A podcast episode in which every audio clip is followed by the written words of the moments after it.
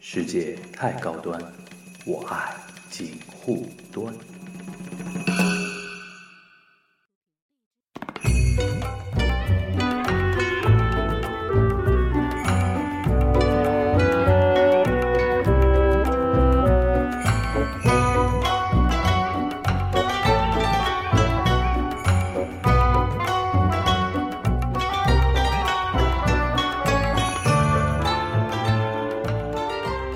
这个事情可能过去就过去，但是呢，就是这个事件本身啊，对就是令和这个呃名字发布本身，最多以后作为一个大家历史上的一个一个事件、一个个事梗、一个梗来来来来聊。就是一下把那个谁推到了，推到了那个就是有一三四未来三四十年永远都会有他举的那个牌子的那个。对，那个当年一九八九年官一方月掌八柜号、一月七号、一月啊一月八1月号8号、一月八号，小渊惠小渊三惠三当时是官方长官剧那个东西啊，这个是在日本。呃，历史上是著名的一张照片啊，就是如果要评选，对就是代表日本的几张照片，因为现在它把这个叫现在这个叫菅义伟是吧？对，但是把他这也一推到了这个历史的，但是他那 个他因为是完全模仿那个嘛，因为对小云会在那个时代是破天荒头一遭。啊对第第一一次次在第一大次众媒体上出现因为这个原来画面是原来我的理解可能是这样的，就是说宫内省或者说天皇个或者说内阁那就没有定好电视了哎定好而且之后不是报报纸报发纸一发不好对了对呀，对对对对吧对，他是因为而且他们说当时那个总理是竹下登，朱夏登对，竹下登有个梗，那个你知道那个北川景子吧？有个日本女演员、嗯北川景子，她的老公叫 Daigo，大一狗，待过的爷爷还是外公啊？反正我不知道，反正就是欧吉哦桑嘛，是吧？就是竹下登对，他是一个皇孙， 像皇孙一样黄的。孙杨啊，这这个这个这个不是，就是他们说当时包括小渊惠三，包括竹下登，他们在宣布平成这个呃年年号号的的时时候候，嗯特别意识到就是要跟电视媒体发生发关生系，关系，嗯，因为这是首史上头一遭。头一遭然后呢，效果特别好，这么一一弄之后，对吧？对对于整个那个日本国内的一个凝聚力啊，或者说一个国民的一个气氛啊，是相当有一个注意的。然后它这个形式啊，完全就是定下来了，以后对就是这样的，嗯以后就是这样走了。然后那个，举而个牌子且还不是举个说牌子，还不是说以后你说如果换成一个 iPad 也不可能，对吧？肯定就是一个带带框的一个一个东西，然后是由官方长官这样这样宣定布。下它来等于等于是说小云会三那个时代，然定后下来定下来，定下来然后他们说还有一个说法，就是说小云惠三那个时候官方长官宣布了这个之后，然后 N 多年之后做了首相嘛首相嘛。他们说现在安倍的菅义伟菅义伟是不是以后也能做首？ 有这种有这个说法啊？都因为因为小渊当时是被管管他叫那个平成大叔嘛，对对平对，成大叔嘛，非常地位极密的，也就是非常朴素的一个人。对嗯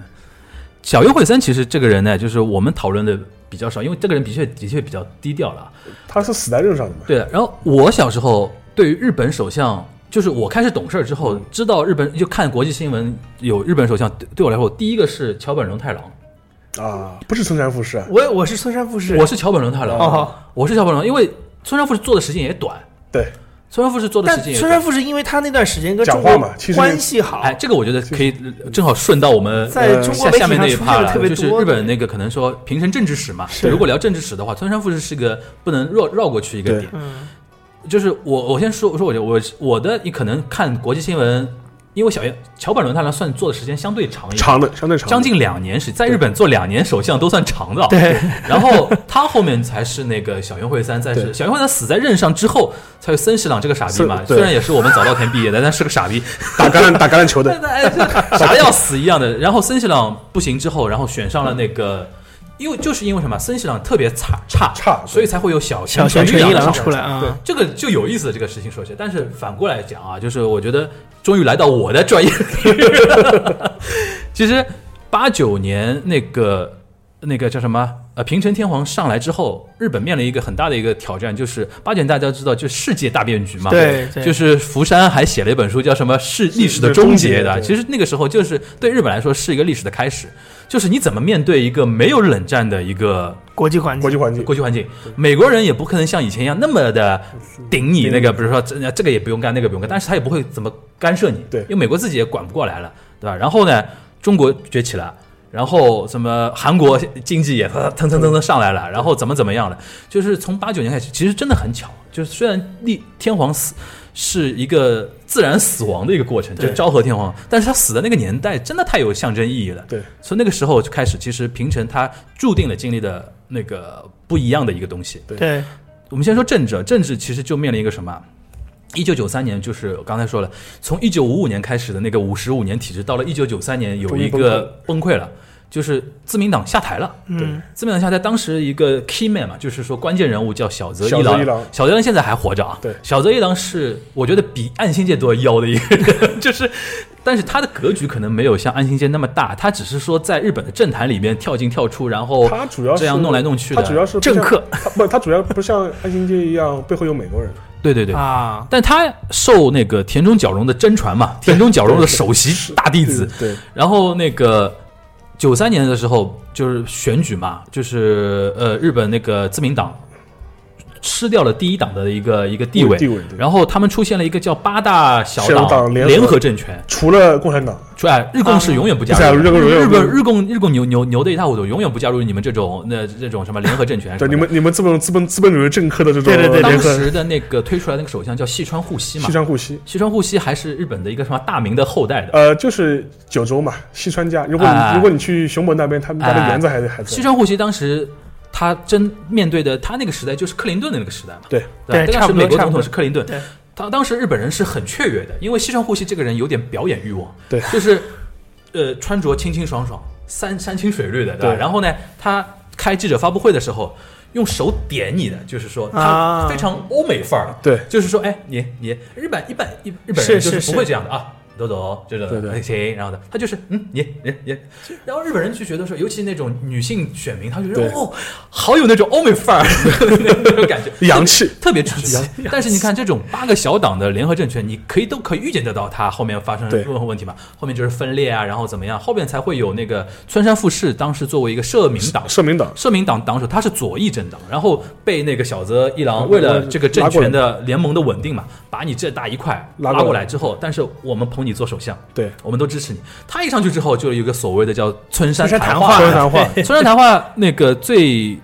最核心的一个东西，就是承认那个日本二战对于侵略事实，侵略事实，然后我们是谢罪啊，然后怎么样有这个说法。现在因为大家都普遍说日本什么右倾啊什么的，现在很多日本国内的一些所谓右翼分子，他对村山是全面否定的。对，都说你们啊瞎瞎瞎瞎瞎鸡巴乱讲，对吧？就代就代表我们瞎乱讲讲出去。但是呢，作为事实存在的话，是有一个一任的日本的那个首相首相是说明确说过这种对话的。对吧？但是呢，这个首相呢，我们也要结合那个历史背景历史背景来说，就是说他是有他的一个特殊的一个东西在的。他本来就是第一，他本来就是左翼，对对他本来就是左翼，那个而很正且常嘛他后面做到后面是左右不不是是人啊，人，对，就是说左派觉得说你做的还不够，够右派觉得说你做的太过分，所以说他后面下台也很狼也很快的，也挺就狼狈就的也真也哎，然后经历了这么，你看这个已经到九五九六年了，对，对然后经历了一段时间之后，自民党等于又重整旗鼓嘛对，然后桥本龙太郎等于回是来上来代表自民党开始做那个总裁，开始做到首相对。后来那个小泽一郎更狠，一开始打倒自民党，他从自民党出走嘛，成立了一个叫什么自由党还是自由党什么，然后把那个。自民党从第一党的位置拉下来拉下之来后，嗯搞了一个联盟，然后这个联盟散掉之后，他又回到自民民党党，跟自民党成立一个叫自治那个，这那个那个那个那个联合政权嘛。他一开始叫自治社嘛，社是是，对，他这个都你都看不懂了，就是自由党、自民党加社民党搞一个联合政权，你一个左翼政党，一个右右翼政党瞎搞就他妈瞎搞。所以说社那个人家说村山富是被利用嘛，对，就是的说你们社民党太想拿拿权力，拿权力了你太想拿首相，所以说这种这种板子你都愿意参加的。啊后来他下来之后，等于说自民党又恢复元气了，对又上去了。上去之后，小泽一郎就对又又混了一段时间，后来出来又在搞什么民主党啊，民是主不党是？他特别要的一个人，特特别搞。但就是他的，但他的问题是，他始终当不了总理。对的，他们叫他们 king maker 嘛，对，因为他影武者，领舞者，因为他他是没有当过首相，没少没当过没当首相，因为好像是反正就是，因为这就因为美国美国这个因素在日本政坛一直是一个很宏大的背景，若隐若现嘛，嗯就是说凡是得不到美国谅解的人，基本上是当不了总理他。为什么没有得到美国谅解？不听话呀，他做了什么？就是他是他天的中日角荣本政那坛一系，啊天中角荣天天中中角角荣荣那一系，天天中角荣荣被日本人搞掉啊，被美美国人搞掉的这呀个。明白就明白但是他那个所谓的那个洛克菲勒马丁的那个那个丑闻，就是美国人故意搞他呀，啊，什么？后来不是鸠山由纪夫零九年也当过首相嘛，也被搞美国人也搞掉被美国人也被也被也，我觉得是很明显这是这被就是美美国国人人搞掉的这被就美国人明显被被美国人搞掉的。就是说，呃，但还有一种啊就是日本独有的那种那个美学啊，就是政治美学，可能就是刚才那个邵老师提到的，嗯就是跟中国人有点不太一样。日本人甚至有的时候觉得觉得做 king maker 比做 king 还有更意爽思，更爽，对，暗箱操作更爽。你知道吧？现在比如说，现在大家可能觉得说比较呃典型的 kingmaker 马上要到中国来访问了啊，已经到中国来了吧？二阶俊博二，阶俊博自民党干事长干，事长，对二阶俊博，他们说他现在就这是种不就是 kingmaker 这种不就是那 Underwood 型的那种人吗？对对对对，就是这个意思，就这个意思。是的啊，项目但二阶俊博跟夏二阶二阶俊博跟中国关系很好，对跟清华中国派著名清华派著名清华派，著名清华派现在能做 king maker，你想想看，日本这个国内政坛，你看首相是个号称是个偏右翼的偏右翼，的但是呢，一个是个清华的，你知道吗这个这个非常有意思的一个事嗯情啊，就是就回到就是我的认知是桥本龙太郎，嗯就那个时候，比如说可能那个时候跟中国的关系也比较好，好来往比较多，所以说经常在哎，是新闻不是联江播泽里面民去听到访问的时候，桥本龙他九八年对九八九八九八年九八年访日，但是九八年访日呢，其实在日本国内的评价不好。嗯，为什么？因为那个这个就涉及到中日韩的一个问题题了。了，对有一个比较普遍的一个说法，就是那个江主席访日之前，那个日韩有一个谅解，就是当时日韩国的一个总统叫金大中嘛，金大中金大中上台也是选上去之后，他跟日本有一个谅解，就是说我们未来不提历史问题了。啊就是说不不不去搞那个历史这个事情，我们就好好发展两国关系向前，看嗯好好发展经济。那日本人同意了，那当时日韩关系就非常好。但是呢，那个好像是说日方还有这个愿望，还是中方有这个愿望，就是说搞中日之间也搞这么一个谅解，但是没有没有谈成。没有谈成之后呢，导致整个访问的气氛就不太好，啊，所以啊，嘛但是你话又说回来，时隔二十年，日本人同日本人人民应该充分认识到签跟韩国人签署是没有用的，这个是 这个是事后诸葛亮啊，当然，当时因为因为这里边还牵涉到一个，就是九十年代日本，就是说，尤其九三九四年之后，日本外交就是那些人啊，他们想有所作为了。对就我们经常说中国的外交方针叫韬光养晦，有所作为，日本也有这种样的那种主历史动一点历史东西。嗯啊他九三九四年因为牵涉到一个他派兵。就是协助美国协助美国去去海外打仗吧对，对还是什么？还是扫雷海舰湾啊战争吧？海不海湾战争他没去，海湾战争他是波斯尼亚嘛，波斯尼亚，他知道好像是有什么对辅助舰，就是说对他反正是派船派人，派船去又的又出钱，然后帮美国做了一点事情，然后发觉好像整个国际社会没怎么评价我们日本，对就是对评对日本评价不高，这是对他一个文化上的一个冲击。然后还有一个就是第一次的朝鲜核核危机，对也是在啊九三九四年，对所以说日本觉得说我们要有所作为了对，不然我们周围的环境和国际的评价，因为日本人那个时候就觉得说九三九四年看他经济很好嘛，对吧？而且日本人也是自信爆棚的一种时候，他觉得说我们要从经济大国变成。综合性的，就比如说影响力、国际影响力的大国，他有这个东西，所以说他到到处出击嘛，对去搞好那个日韩关系，搞好中日中关系嗯日关系，对，搞好就是东南亚啊什么的，它都有这个背背景在。当时呢，就是九八年那个时候呢，就是没谈成，跟中方没谈成，就双方可能有点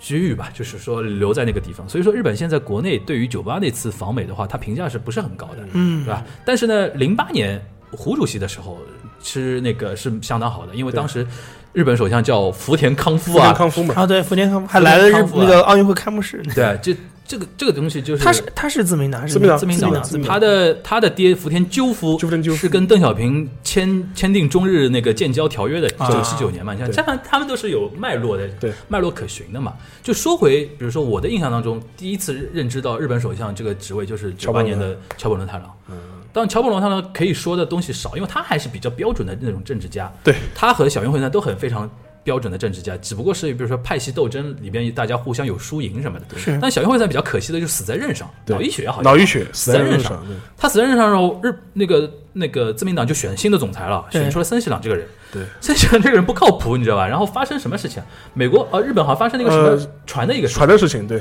反正船发生一个空海难还是什么一个事情。这这哥们儿在打高尔夫，对就啊发生很久之后还他妈在打还还打高高尔尔夫夫。那你说日本媒体敢肯放过你的啊？嗯往死里骂嘛，往死里骂。他当时那个支持度百分之八好像，个都够位数，掉到个位位数，数，掉到到个位数了，掉到个位数那，肯定你得要你得要下台嘛。嗯他一下台之后呢，就是出现了小泉纯一郎这个对人。 小泉纯一郎这个人反蛮蛮有意思的啊，就是说之前在日呃在自民党内一直是非主流派嘛，对，就是老是选不上去。他做了几届那个那个厚生劳动相啊，然后有产方面的那个那个大臣之后，他也想冲击首相嘛，但是对冲击了几次一直一直没选上，而且都是惨败型的那种对。但是呢，那个森西朗输了之后，他们在进行总裁选举的时候，他很有意思，他就走了一条线路线，就是日本后面政治史把它拼，呃呃总结成叫剧场型政治家，对就表演型嘛，嗯他们叫剧场型，因为他是那种语不惊人死不死不休休的的人那种那种人呃，。早年的特朗普型的是吧？对的，对的，可以这么说。然 后呢，他再加上一个非常强的一个盟友，就是田中角荣的女儿田中真纪子。真纪子田中真纪子当时也是非常会讲啊，非常会讲的一个女的，然后也是口若悬河，嗯就是帮他。帮他，然后到处让他去演讲啊，然后什么的，就是给他塑造了一种什么呢？就是说，他提当时提出的口号就是“我来当选自民党总裁”的目的是要打破自民党，对就是我是 那个我是体为了制内的改革 者，对，我是为了革自民党的命来的。对对对，我是在革命。那你想，选民很觉得很新鲜嘛？对，然后他的竞争对手都是乔本龙，他俩还想再出来选嘛？当时那种传统政治家，传统政治家那就就已经很无聊了嘛。嗯对然后他就选上去，选上去之后呢，你看一一做做了五年多，对，然后这这里边还牵涉到，比如说。但是小泉纯一郎聊的点比较多了，中我中国人的一般印象对小泉纯一郎就停留在，比如说他参拜什么靖靖国国神神社社啊对对对，然后中日关系因此而交恶啊，对然后怎么怎么样。但是呢，你要反过来想，就这么一个人能在，如果是一个泛泛之辈的话，在日本你说能做五年首相，对对对对是对，不可能是，的不嘛可，能的。对吧？这个呢，我觉得说可能今天就没有时间 展开太多，就是简单来讲，就是他是一个非常有个性的一个政治家。然后呢，他可能简单讲一个这个靖国神社的一个一个问题，就是他当时我当时听一个。在小泉纯一郎做首相期间的一个日本外务省的一个高官，他是那个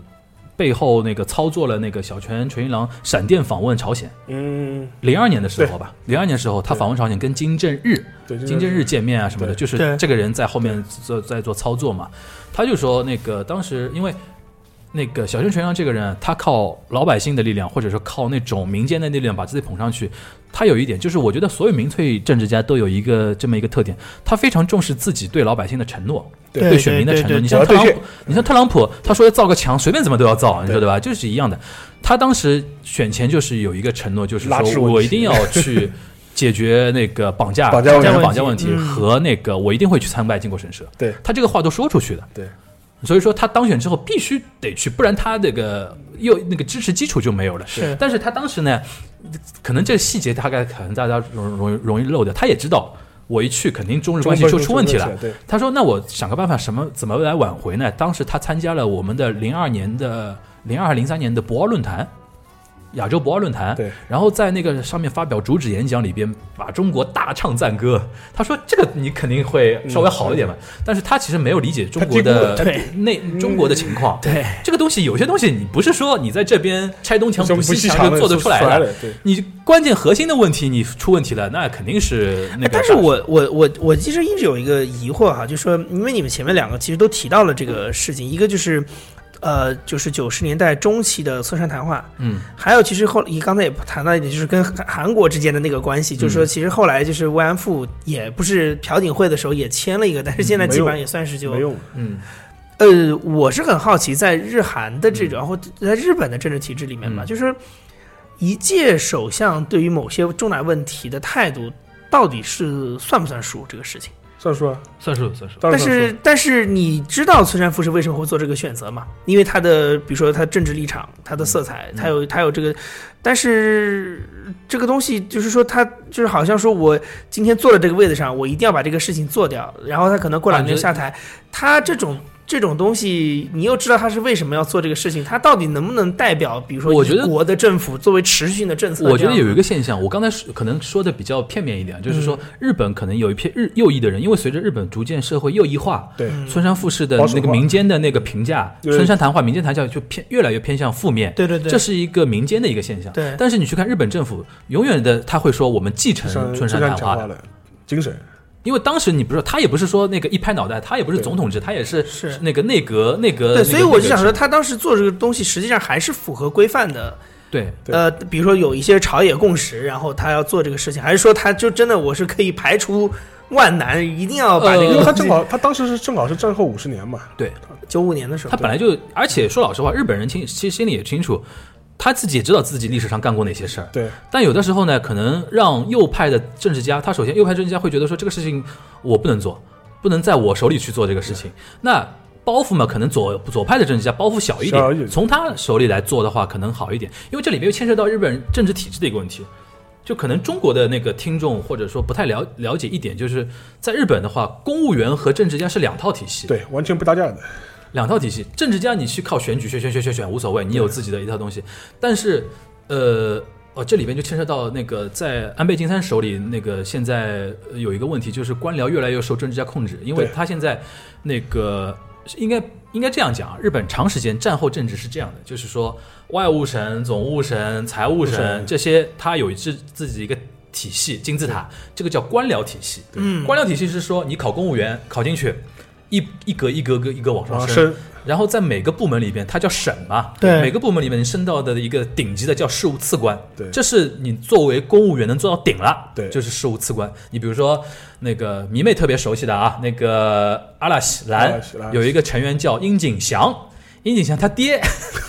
殷景祥他爹就是做到总务省的是事的务事务次次官官，对就是说高级官僚了，就最高级的官僚了。常呃常务副部长，对，啊常务副部长，常务嗯部长就是说部长，这个就是公务员体系。公务员体系的公务员体系。但是呢，每个省的大的大臣，就所谓的部长，是政治任命，就是说首相国任会议命员国国会议员，甚至是说外部的人外部都可以人都可以来做你的部长对。他的一个概念就是说，一些事务性的事事情，follow 的一些事情，support 的一些事情，对官僚不让你做掉，决策是由政治家来决策，他是出于这么一个啊然后观关念键设关计关。键是这个呃官僚是负责执行，官啊，官僚负责执行或负负责策划策或划负责那个提供意见，拍板是政治拍家板政治家拍板，它是一个非常理想的一个设计，但是实际实操遇到一个什么问题呢？你知道公务员都是哪里毕业的？东大法学部啊，对，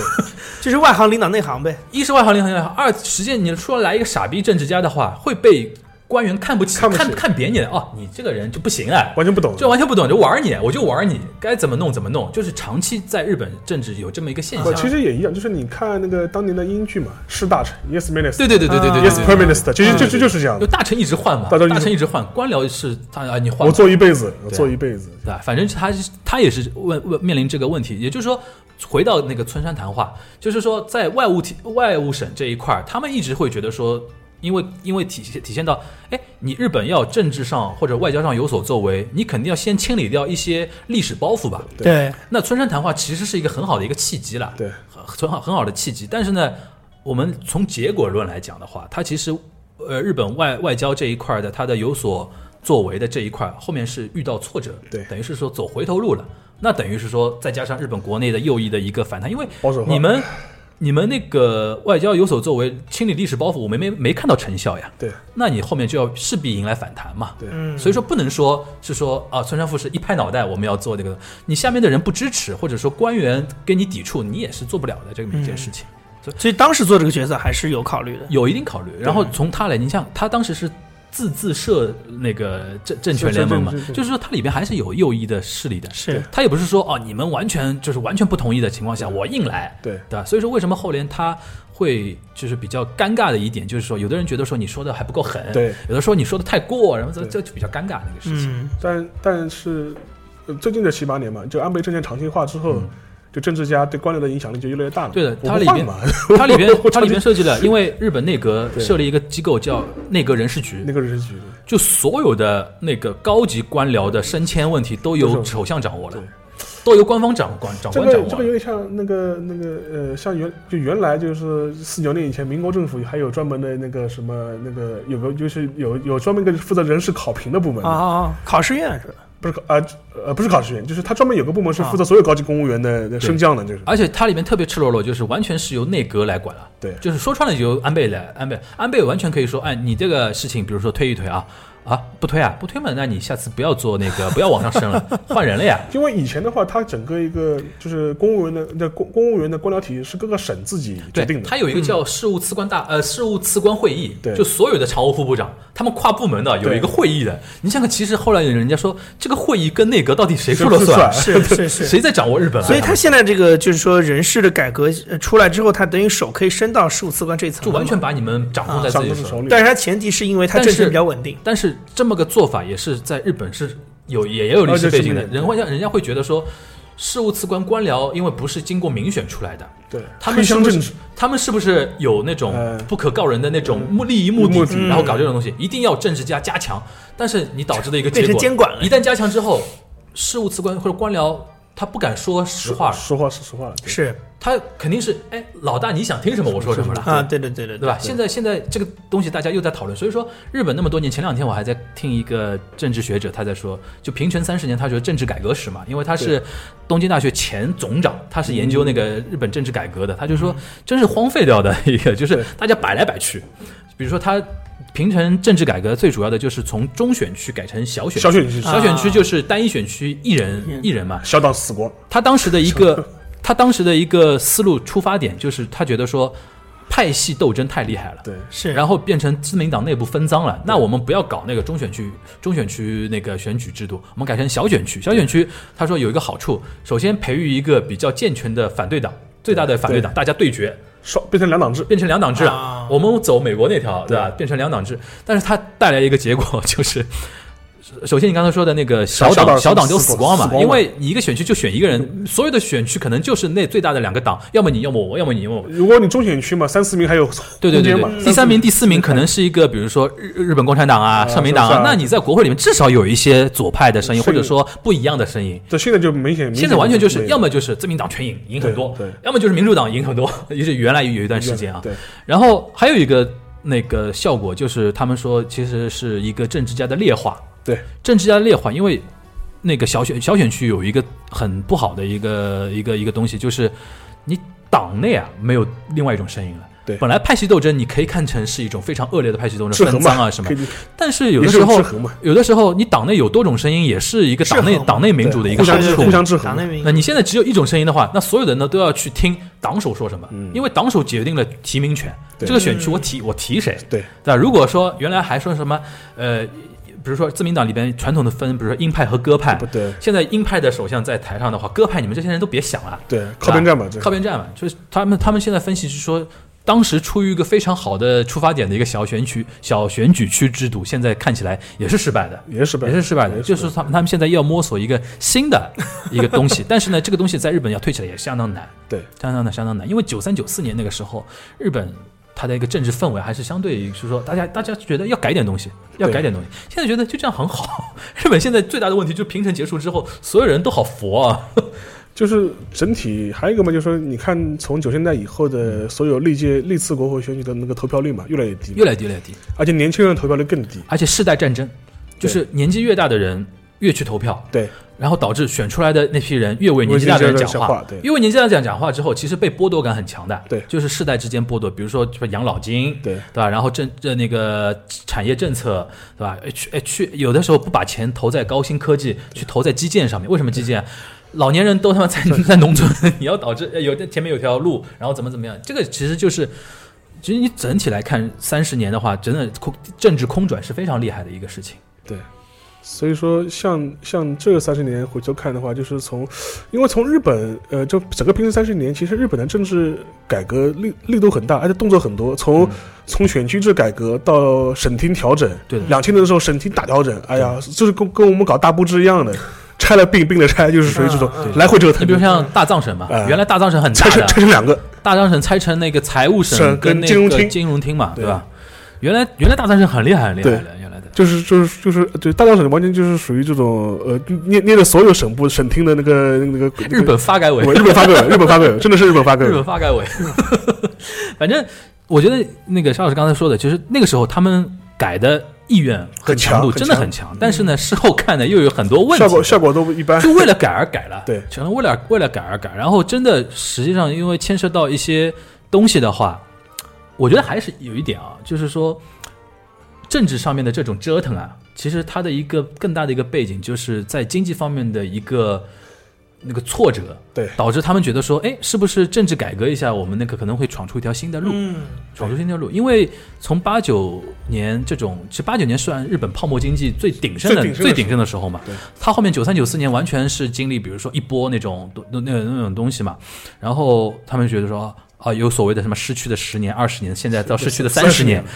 然后他们一直觉得说，我们是因为没有找到正确的处方，所以说才没才没才没走出来对。所以说那个安倍上台的时候，不是说安倍经济学三支三支箭，三支箭但，现在呃证明完全失败的，对完全失败的。就就大家量化宽松印钞票嘛，也是对，对量量化宽松，反正就发钱，发他钱说你嘛你坐个直升机往上撒撒钱，反正就对就这么一个意思。现在现现在安倍都不不提这个事情了，对，都好像现在说要说新三支箭了，对是吧？ 要说要说新三支箭。不过我觉得，因为现在日本，我觉得说选民都很佛，都很佛，没有说特别想强参与感很哎，还参与有感一越来越个低，参与感越来越低零九年给过一次民主党机会，对，啊没就是做完全没是没做好嘛，没做好，就是九三年那个是有点乱象嘛，就比如说小党林立啊这种，然后组成一个联合政权。但是他二零零九年那次选举，二零零九年那次选举，鸠山由纪夫所带领的民主党上台呢，是日本选民给了他们很大的一次机会，就是真正真正的一个在野党成为一个政权交替就了，是有一种两党制的雏形哎，感有觉出种来，感觉了。然后。然后呢，他当时提出了很多一些东西，的确很振奋人心的。你比如说什么，啊，当然事后证明，事后证明他被其实还是政治家跟官僚的一些沟通上面有问题，比如说美军基地的一些问题啊中，间然后那个他提出要建设东亚共同体啊，我记得我零九年、对啊因为当时在留学嘛中日，韩中 FTV 是吧？中日韩台 FTA，他呢他其实当时说法叫呃东亚共同体，对他这样提出了共同。我我记得我那个零九年的时候还有个老师，因为他是研究那个国际贸易的嘛，他就开了一门课，就是研究东亚共同体。我们当时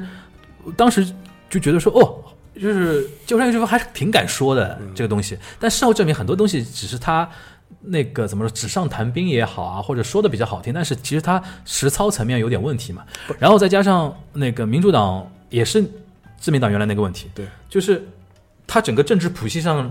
很从宽左的，从左到右，从左到右一大堆人，然后大家想法或者说其实利益都不一啊样，最典型的一个是什么啊？其实你说鸠山由纪夫他是偏清华的，对因为他会提出东亚共共同体，他肯定是说偏清华一点，对，但他手下一大堆那种大臣，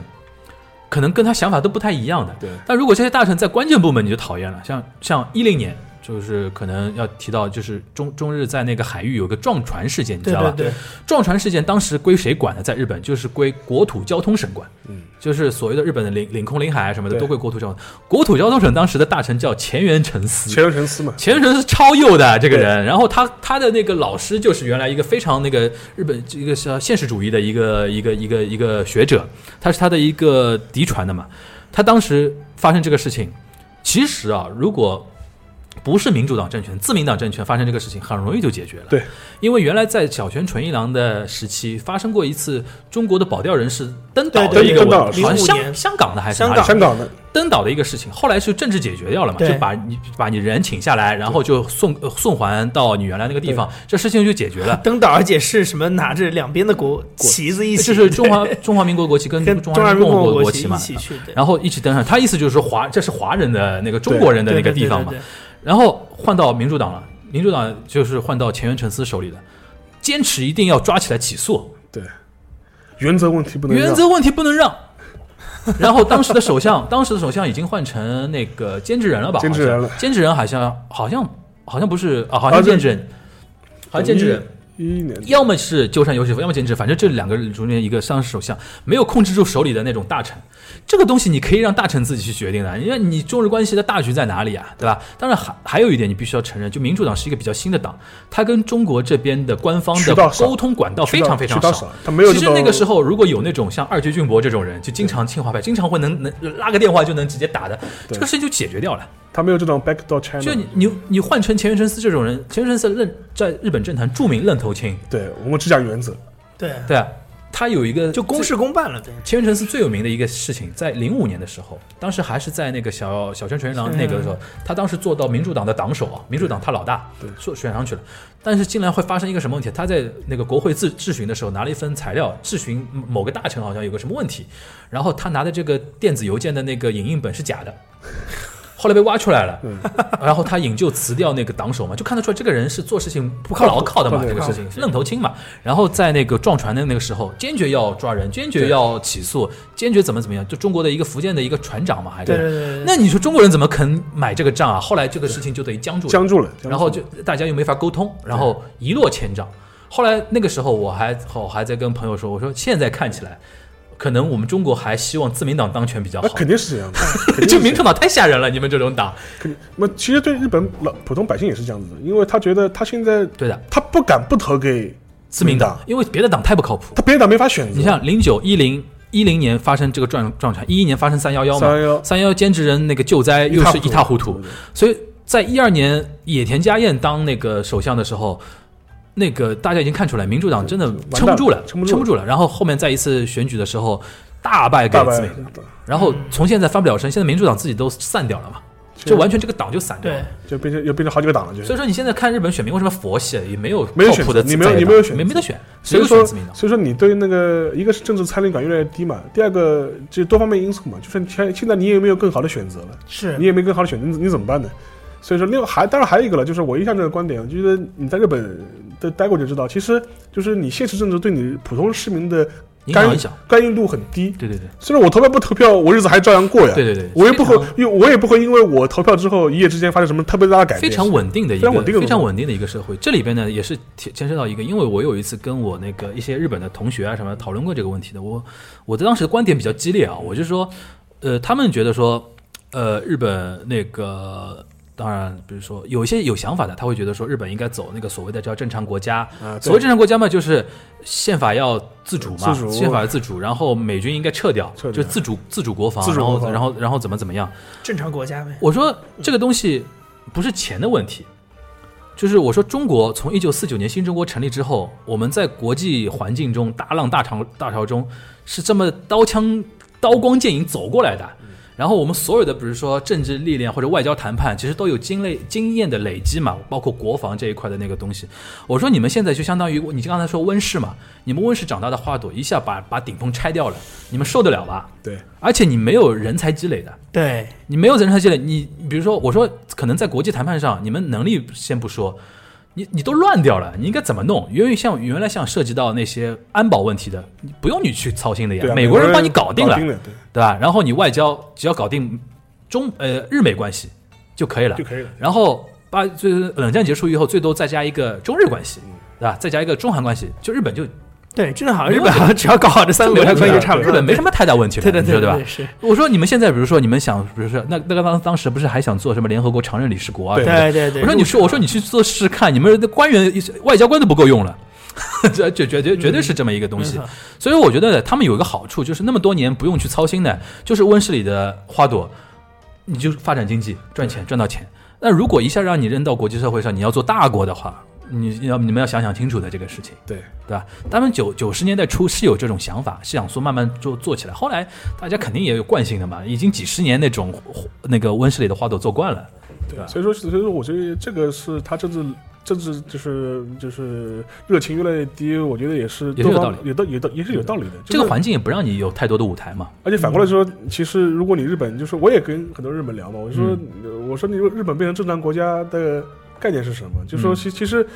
美国人就美国人希望日本改宪法的很大的原因是希只是希望日本能够承承担分 担他在分东担一亚定东军 费，他在他在东亚的一些国际政治上的一些责任吧，或就者哎是就是保护费，就是以后你们多再多交一点呗。对对 对。或者或者说或者说那个你其不实能你不能这么懒，什么事都不管，你稍微得帮这我帮点是忙。不是？是其实是美国人开始不靠谱嘛，因为原来当老大，当老大，人家认你做老大，你你这点钱算什么啦？对对不啦？人家都让你当老大，现在是你既要认我做老大，还要你付钱，对就是这个老大现在开始不靠谱了对，对吧？所以说，我觉得日本现在也面临这个问题。对，就特朗普上台可能对日本社会是一个很大的一个冲击，就是说所以美国老大现在越来越靠谱了，越来越不靠越来越谱，不不靠靠谱谱了了。你你就是未来怎么办？就就最近吧，就这两天，呃，美日还在谈那个贸易贸易协议对对，对对上个礼拜对上礼拜在谈嘛，对的在，华盛顿在谈，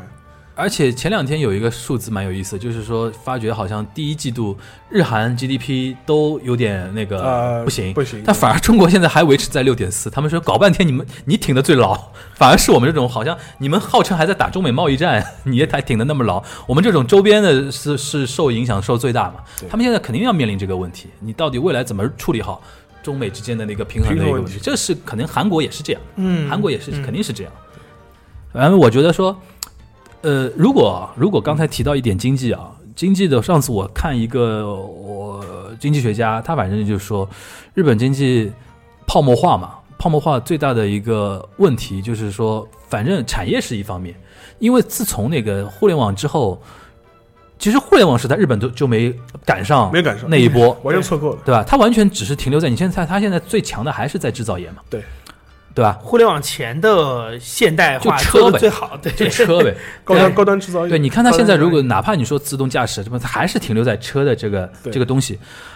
呃，他就说从八十年代八十年代的泡沫其实是一种房地产泡沫嘛，对，因为而且在那个时候产业在日本没有新的产业出来，或者说美国出新的东西，日本没有跟上对，因为原来一种是一种叫验证型的嘛，就美国是冲在所有国家最前面的，对对产呃研究科技，然后别的国家做承接，然后再对往下走，往再往下走。对，日本在互联网之后的所有的产业的变革这一块完全没有跟上，对全然部后错过一直沉沉醉在造造车。对造造 Walkman，Walkman 变成那个 DVD，DVD 变成蓝光，有什么本质上的区别吗？其实对并没有。在这种前提条件下，你钱又要花出去，就花在造桥、造路、基建造那个基建，然后还有那个他上次说到一个蛮有意思的，就是说那个游乐场跟那种休闲场所，在日本各地，对，在九十年代初的时候，因为造了很多。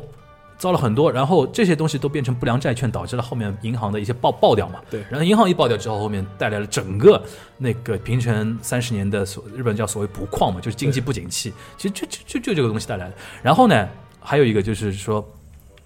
呃，不肯那个壮士断腕，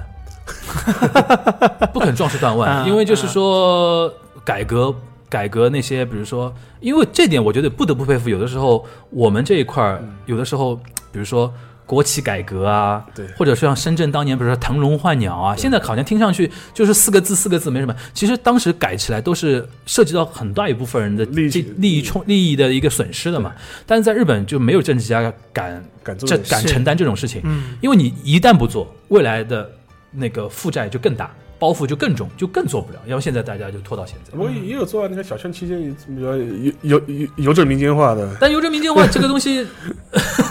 那好的好歹也是做了呀。就民营民营化，它也呃，所以说小泉纯一郎是在那么多的日本首相里边，我觉得是应该更完呃从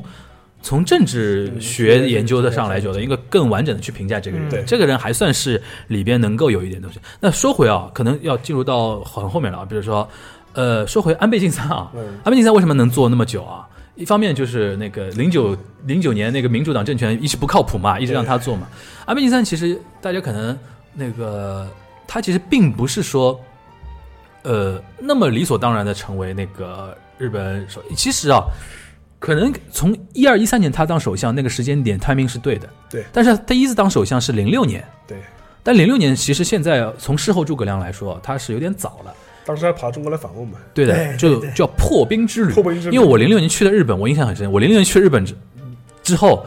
就是我是去十月份去的，他也是十月份来中国的，就是那个是作为一个。然后日本就是一年一个首相，对，啊，零六年是安倍，安倍然后安倍、福田、麻生、麻生、鸠山鸠山兼兼兼职人野田佳田彦，家业，然后就这六年时间，然后后面才开始安倍第二次安倍政权长上期去执。政，是吧？他其实一二年、一三年那个时候呢，他首先自己也成熟了，然后身体号称也养好了，养好了对然后呢，有一些该那个当时犯的一些错误呢，他也不这么犯了。对，他零六年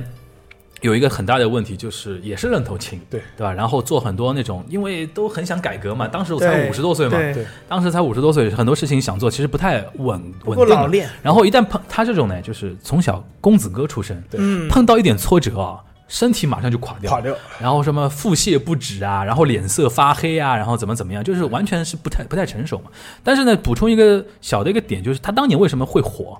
为什么一下在日本右翼，尤其在日本右翼里边人气一下起来，他因为他在小泉纯一郎那个里边做的是官房副长官，对，嗯就福田康夫的助手，对吧？他是什么事情一举成名啊？就是小泉纯一郎访问朝鲜，他跟着一起去的。对，跟着一起去的时候，呃，当时因为那个，因为朝鲜套路有很多的嘛，对，就因为在绑架人的问题上面一直把你倒江湖嘛，搞来搞去，搞来搞去。后来日本媒体爆出来，就是安倍晋三从头到底非常强硬，从头强硬。后来就是说大家不谈了，回回回日本了，然后怎么怎么样，这些话都是安倍晋三主动在说的，在对对外在说。说着说塑造着形，象嘛，给日本国内右翼一种现象，哇，这就是我们右翼的 Prince 啊，对，这个就是我们代言人 啊，那么强硬，对外强硬，对于他们右翼来说就是一个非常那个的。他从那个事情上面一战成名，对，然后就变成了右翼的这个等于像一个像金童一样嗯的，大家就捧着他。那他那个时候五十五十都不到啊，对你像零二年的时候，他五十都不到，所以说小泉在零六年换这个这个退退之前，嗯他们就说肯定是让安倍晋三来做，但实际上现在回过回过头来看，零零六年当太早了首相，对他来说早太了早早了，太早是。反正就是说，今天洋洋洒洒啊，我觉得说说了那么多，其实就想给大家还原一个我们认知中的一个，比如说平城的平城的一个历史吧，对对吧？尤其，但是呢，我上次也在，嗯上次跟那个我那个朋友在聊令和的时候，我也在说，呃，这次我们还在纠结，中国人还在纠结说他这次用令和是那个去中国化，对，可能在下一个年号的时候啊，就没人讨论这个事情了，因为日本也不会。我猜啊，这个话可能要过几十年才能验证了。下一不个会再年用号中国典籍里的，不是，嗯可能又会用回中国典啊，籍又回了，又回，无所谓。因为啊因为无所谓了，因为现在是中日关系最最让日本人觉得说心里不好受的一个时候，对，因为你全面开始超越日就本以后就不会是个问题了。对，当三十年之后，中国 GDP 是日本的好几倍的时候对，或者说日本很多年轻人就开始在中国开始赚钱或者怎么样的时候，他会觉得这个不成问题的。就像美国对于他来说，他不会去纠结美国啊，你当年还扔我几颗原子弹啊，然后还是他不不聊这个了嘛，对对吧？就成为一个常态化。我嗯觉得令和是反而是非常态，就是说现在是日本又以特别纠结的一个年 份，所以说那个才会有这个问题。啊话我的意思就是说，未来令和时代，日本还是一个可能就像它的嗯，字面的意思一样，就是一个美好而和平的一个国家。很稳定，躺平的时代，对的，就继续是躺着。就是就是非常非常那个，大家该宅的宅着，对吧？对该蒙着蒙着。 然后躺平。我甚至觉得说，我甚至现在有一种感觉，未来可能日本要成为中国的后花园了。嗯，嗯，就是我是现在越来越就是深深切的这种感受，因为我现在碰到很多那种看球报的那些人，对日本是恨恨之入骨啊，这个对不去说。但是我比如碰到那种，比如说企业家、企业高管或者创新创业的那批人，或者说就可能收入收入阶层偏上的那些人，他们对日本的那种文化、旅游、休闲那种东西非常喜欢，是动不动就要去，动不动就要去。那以后你们这可不就是 一个、那个在这个领域对我们还有点吸引力的一个国家嘛？对，对吧？我个人是这个这个，当然你们两位也要去了啊，是要要去，这 是那个那个沙老师后天呃，我后天去，啊、你你你呢？你什么时候我去？啊就是令和的第一天去，五月一号去啊，五对月一号你我迎迎接令和的朝阳。迎合理解朝，嗯，对，迎接令你和的朝阳。看啊到的是朝阳吗？这到的是早朝上阳，是是真的早是，早我五点钟到，那你要去邮局排个队，敲个那个 stamp 嘛，对吧啊？敲敲一敲一个那个东西，反正我觉得说。我个人感觉啊，其实其实这种感觉，我觉得两位也可以分享一下，就是怎么看未来的日本呢、就是令和时代的日本可能会怎么样？不过我觉得还是延续平成以来的一种一种状态吧。我觉得，我觉得这“令和”这两个字还还是蛮符合这种时代精神的。对就是，就是一种小确幸的时代，对躺平的时代嘛。然那后，个，我然后我呃补补充一句，上刚才我不是说那个京都大学那个教授中西进想到的令和嘛？然后这两天，因为他们平时都是有那种出版社合作的嘛，然后他签约的那个出版社现在就逼着他马上写书嘛嗯，因为你的书肯定会卖得好嘛，对吧？然后他呃，他的那个出版社有记者通过他的出版社联系到他，想让他写一点那个评论嗯 comment，然后他说现在我不说不，说对，过 N 多年之后，我才会说到底是怎么一回事。但是呢，他有一句有一句那个评论非常有意思，他就说，呃，我觉得日本未来是一个，他日文叫 “uluwashiku hewana 嗯 kuni”。uluwashiku 就是美丽，美丽对意思就是美丽，但是他写是写令，嗯啊，他的意思就是说，他就解读了，跟你解读了嘛，就令和是什么意思？就是他希望日本是一个美丽而和平的国家，就是他就是令和的这个意思了，对。对吧？嗯、你继续，我这样插了一句啊，呃，就因为因为我觉得也的确是这样的，因为我觉得尽管它就就日本国内有保守化，有右有右翼的这种崛起吧，这这平成三十年这种势力一直蛮多的，嗯但是我总体来说，我觉得还是不足以改变整个国家的一个发展的一个方是向。啊对，它而且它国际形势也不允许它有任何这种变化，所以我觉得总体来说，我觉得日本还是会维持的一个这样的状态。而且话又说回来，我觉得如果它在中美两个大国之间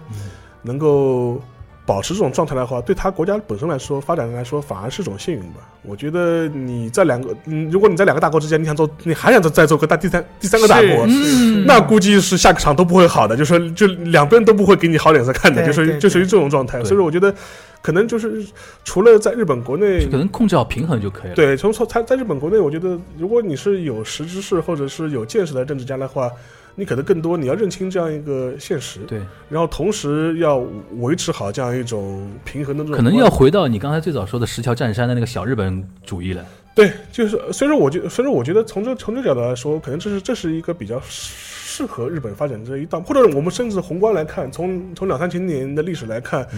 这两百年反而是一个嗯不正常的，非艺典术型，嘛，是个艺术。非这典型的，这两百年，这这这两三百年反而是个艺术，因为你每次看你日本如果能够呃就是安安心做一个有影响力的区域国家的时候，反而是它比较太平的时候。嗯，对，他每一次想就是说是我要要顶破这个顶区破域这天花 个板，顶破这丰个臣秀吉的，对顶破这个地理限制的时候嗯，或者顶破这样一个原来的这种格局的时候，嗯，反而不是什么太美就好有的是事。有一种小孩要造反，然后大人说别闹，确对实啊确实有这种感觉。当然，呃另外一个嘛，我觉得这是政治层面的，嗯就是从日本社会层面层面上来说，虽然我们会说三十年不况的，三十年就是说是不景气嗯，但总体来说，日本社会本身还是非常稳定的，稳定，对不对？还是非常稳定的，就说是物价都没怎么都没怎么涨，基本上嗯零通货膨胀，嗯甚零通货膨胀，三十年几乎是零通货膨胀，对，甚至很很多物价比八十年代还便宜，还便宜，对，所以说，呃，作为个人个体来说，如果你在日本社会生活，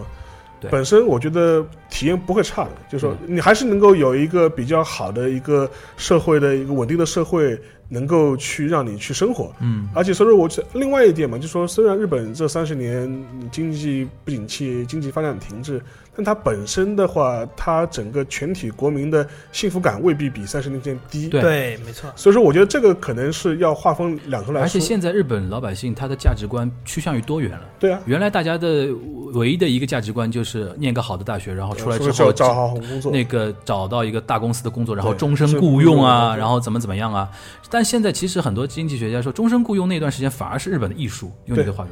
不正常的那个是，对吧？现在反而开始正常了，比如说派遣也可以，然后你要打工什么也可以，但同时呢，也不限制，比如说它有更多的那种价值多元化。你对可以，比如说我的梦想就是做一个棒球明星，也可以。我的梦想就是组一个乐队对，对然后那个我平时打工不要紧，但是我一定要这个社会也开始有越来越多的那种多元化的那种价嗯值诉求。对，因为像像日本的话，就是说，如果你在日本，就是哪怕普通年轻人，日本年轻人，你靠打工也可以过下去嘛，你啊不会饿死嘛，你不会打工，我我我哪怕天天在 Seven Eleven 打工，我都能活下去嘛。对，所以说就是说你对生活品品质本身没有说没什么太高的太高要的求要的求啊话了，活下去是很很容易的的一件件事情。情。所以说，那当然这是这是一方面，当然日本的可能遇到的问题，我觉得。与其比起这种国际宏观局势的动荡之外，我觉得更多问题的是它人力的短缺，整个整个人口的这萎个缩我，我觉得这个是这它个问我题觉更大得，这个我觉得中国老百姓啊，嗯就是说也快了的，对的，我觉得在这 也快了在这一方面，其实是因为日本在社会阶层啊、社会层面很多事情是走在中国前面的。嗯对对，我倒不是说他比我们先进啊什么，他因为他走的早，早对，他他很多经验是值得我们借借鉴的，比如说他的养老金是失败的，那我们就要知道失败的我们不要这么做就可以了是。比如说他的泡沫经济是这样的，那我们也不要这样做，这是我们的一个可以借鉴的一个地方，对吧？然后我觉得杨一你可以谈谈你，因为你你你去日本也那么多次嘛， 呃每次去的感受，因为我觉得你更你的感受可能更接近于是说。就游游客啊，或者文化啊观察者啊，因为作为媒体经营的来说的话，呃，我我觉得是这样，就是因为我我自己做财经媒体的时候，我就是在这个亚太地区，其实日本一直是一个被单拎出来的市场。嗯，因为我们整个节目一开始我们提到，就是你说那个一点四亿，呃它很多产业其实对都的在那个小市场里对嘛的，对的，所以日本其实感觉是有一种自给自足的一个状态。对的我觉得其实我对于令和未来的一个几个我自己想比较想观察的一个地方，就是看看这样的最后的结果是什么样。第一个就是说，呃，在它这样的一个呃自给自足的市场，但是它的人口又在萎缩的情况之下。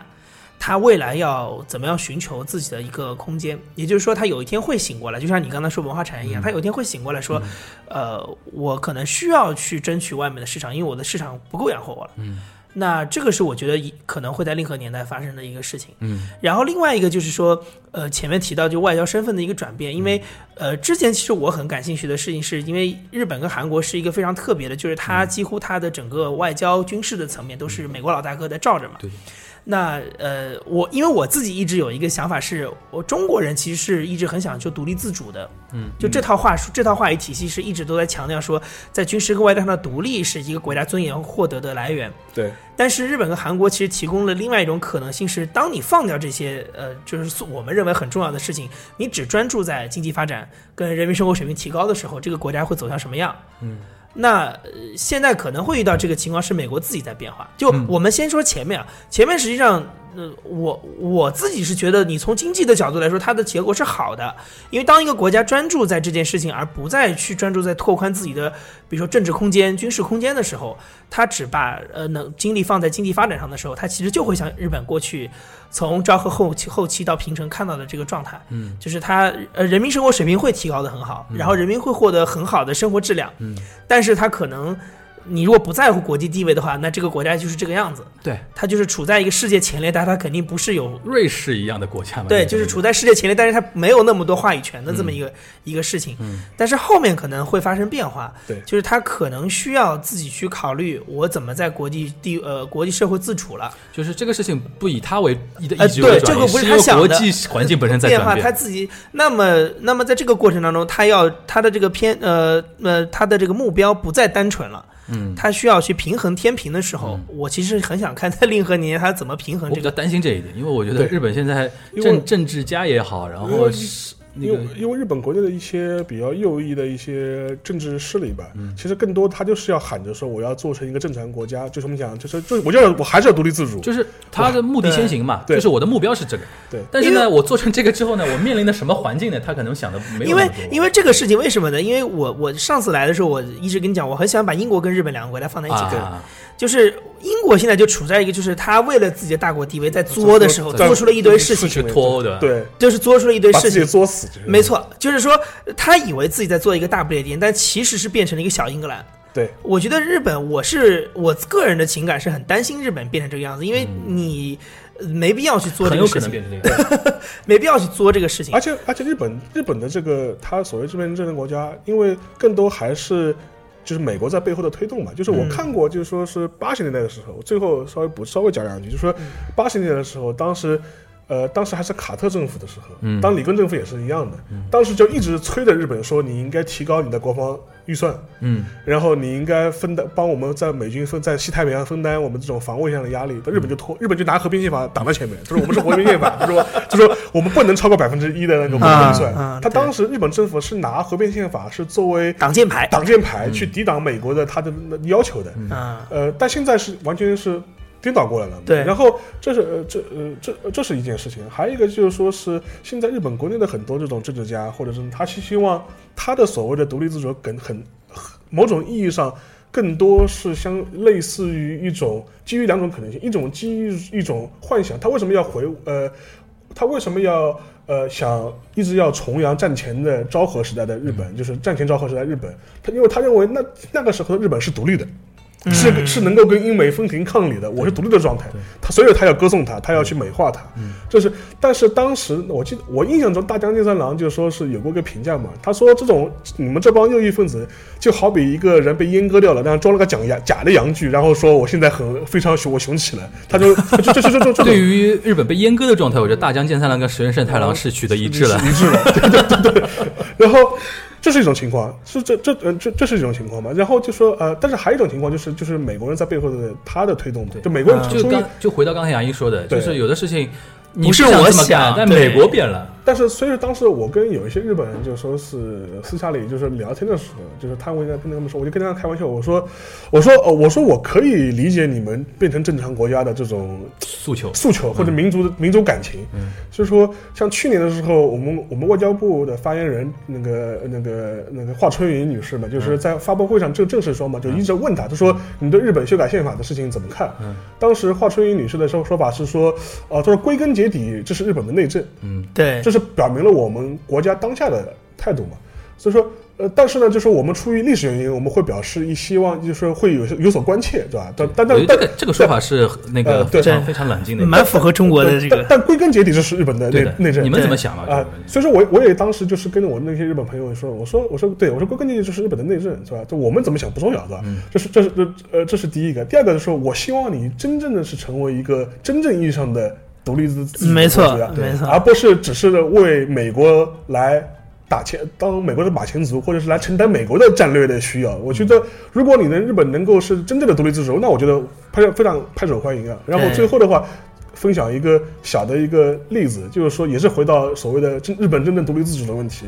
就是当年田中角荣的突击访问中国的时候，其实一九是七二年，对，然后中呃日呃日中日邦交正常化嘛，这个事情其实某种程度上来说是是得罪了美国的，对，是是深深的得罪了美国的，因为当时基辛格非常不爽这个事情，就觉得